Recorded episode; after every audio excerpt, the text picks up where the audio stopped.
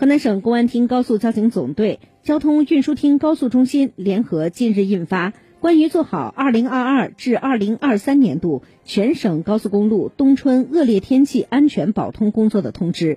要求各相关部门积极应对今冬明春冰雪、雾霾等恶劣天气对交道路交通运行带来的不利影响，保障全省高速公路有序、安全、畅通，确保人民群众顺利出行和生命财产安全。